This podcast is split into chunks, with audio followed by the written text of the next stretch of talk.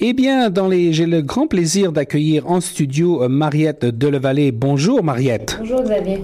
Alors Mariette va faire une chronique cet été sur les événements qui vont se passer à Toronto cet été. Alors donc si vous passez l'été comme moi à Toronto, que faire? Et euh, Mariette, euh, je crois que tu es enseignante. Oui, exactement. Tu, es enseignante donc et cet été tu vas donc passer du temps un petit peu avec nous pour nous raconter ce que l'on peut faire à Toronto. Alors tout d'abord, Mariette, ce week-end, qu'est-ce qu'on peut faire en français? En français, eh ben, comme on l'a déjà mentionné, nous avons le Bastille Day 2007, le 9, donc dimanche prochain, qui est le pique-nique francophone, qui aura lieu euh, au Dufferin Grove Park de 11h à 16h. Donc euh, les, les Français, les francophiles et les francophones connaissent bien cet événement. Il a lieu tous les ans. Donc on arrive avec sa nourriture, avec sa boisson. C'est très convivial, familial. Il y aura un DJ cette année, mais par contre, exceptionnellement, il n'y aura pas de stand. On ne pourra pas acheter des produits français comme on fait généralement.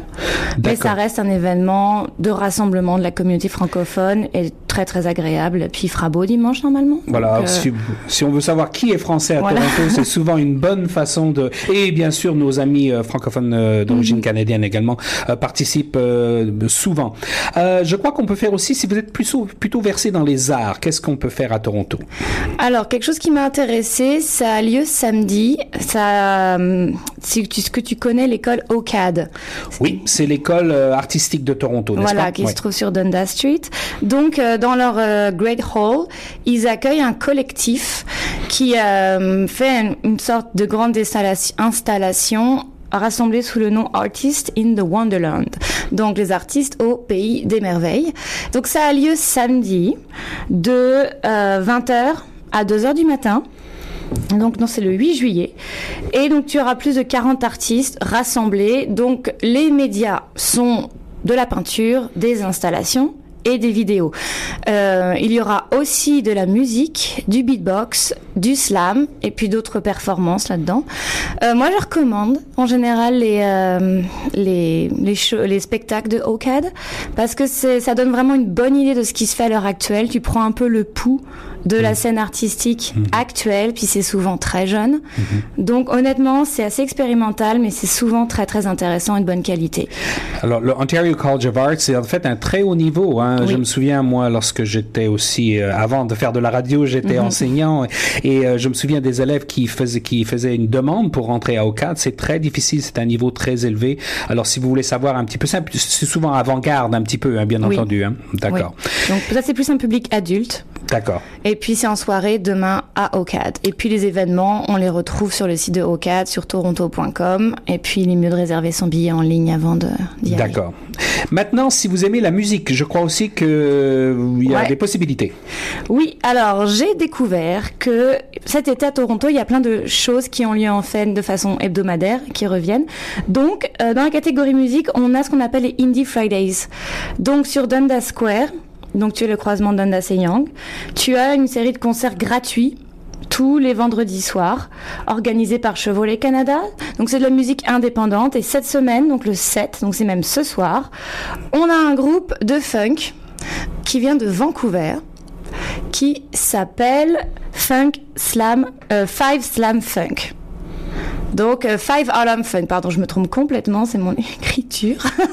Excuse-moi, Five Alarm Funk.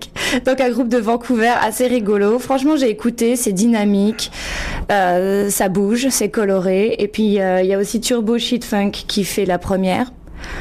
Donc voilà, donc c'est à 20h au Young and Square. Oui, il y a énormément d'événements hein, cet mhm. été à Toronto gratuits, hein, donc c'est vraiment bien. Donc là, il y en a un chaque semaine. Donc la semaine prochaine, c'est pareil, il y aura encore un concert gratuit et ça va jusqu'au 8 septembre. Alors quand on parle de chaque semaine, euh, quand on se balade à Toronto cet été, euh, on, constate que chaque quartier a, proprement sa, sa, fête. Alors euh, tu voulais parler d'une fête de quartier particulière Du Taste of Lawrence. Si vous habitez dans le quartier de Scarborough ou si vous pouvez vous rendre dans cette zone, donc c'est croisement Warden et Lawrence Street. Donc c'est Taste of Lawrence. C'est un festival de nourriture internationale, mais on a aussi de la musique et on a aussi des démonstrations de, du multiculturalisme local. Donc dans cet événement qui est pour tout le monde hein, familial, jeune, adulte, il y aura euh, beaucoup de stands de nourriture, mais aussi des stands euh, pour euh, la culture qui montre vraiment la diversité de ce quartier-là. Ça dure pendant trois jours, donc c'est ce soir et samedi dimanche toute la journée. Alors, The Taste of Lawrence, oui, Taste of Lawrence, ça, c'est dans le dans le nord de la ville. Maintenant, comme les gens euh, comme moi qui aiment bien le plein air, puisqu'il va faire quand même relativement beau, un hein, beau soleil demain, on annonce quelques petites averses peut-être dimanche. Est-ce qu'on peut faire quelque chose en plein air à Toronto, euh, oui, parce que l'avantage de Toronto, c'est qu'à partir du moment où on a une voiture, on peut euh, s'exiler dans la nature profonde assez rapidement et facilement. Donc à une heure d'ici, on a The Eramosa Quartz, qui est une section du Stone Creek Area à Hamilton. Donc c'est en fait une zone très, géologiquement très intéressante où on trouve beaucoup de grottes et où on peut, il y a aussi faire beaucoup de randonnées, il y a de très belles chutes d'eau. Donc c'est intéressant pour se promener, pour aller enseigner à ses enfants la géologie mmh, mmh, mmh. et pour vraiment avoir une journée euh, en plein air récréative.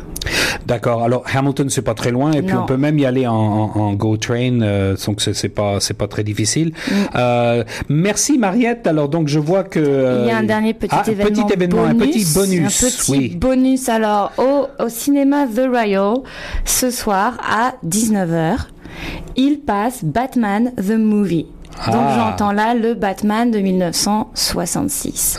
Très bien. Donc pour ceux, les grands amateurs et autres fans de Batman, il est vraiment euh, acquis que c'est un film culte.